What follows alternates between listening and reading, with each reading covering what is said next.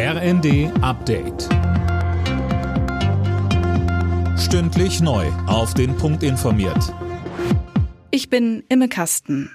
Bei einer mutmaßlich islamistischen Messerattacke nahe des Eiffelturms in Paris ist ein deutscher Tourist getötet und ein weiterer Mensch verletzt worden. Der mutmaßliche Angreifer wurde festgenommen. Er soll bei der Tat Gott ist groß gerufen haben. Nach Angaben der Polizei soll es sich bei dem Täter um einen Franzosen mit psychischen Problemen handeln, der den Behörden als radikaler Islamist bekannt war.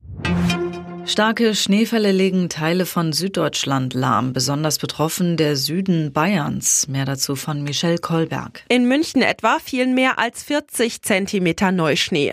Der dortige Flughafen stellte seinen Betrieb ein.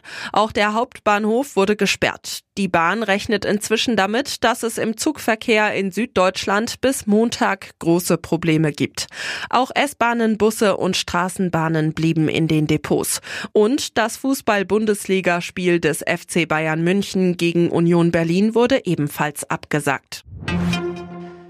Israel hat die Verhandlungen über eine neue Feuerpause abgebrochen. Von der Regierung hieß es, die Gespräche steckten in einer Sackgasse.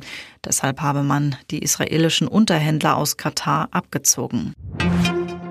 Stuttgart bleibt in der Bundesliga in der Spitze dabei. Mit einem 2 zu 0 gegen Bremen im Abendspiel festigt Stuttgart Tabellenrang 3. Leipzig ist nach einem 2 zu 1 gegen Heidenheim vorerst Vierter. Außerdem spielten Gladbach Hoffenheim 2 zu 1 und Bochum Wolfsburg 3 zu 1. Deutschland eröffnet am 14. Juni nächsten Jahres in München gegen Schottland die Heim-EM. Bei der Auslosung in Hamburg wurden dem DFB-Team Ungarn und die Schweiz noch als weitere Gegner zugewiesen. Und die DFB U17-Mannschaft hat die WM gewonnen. Im Finale gab es ein 6 zu 5 nach Elfmeterschießen gegen Frankreich.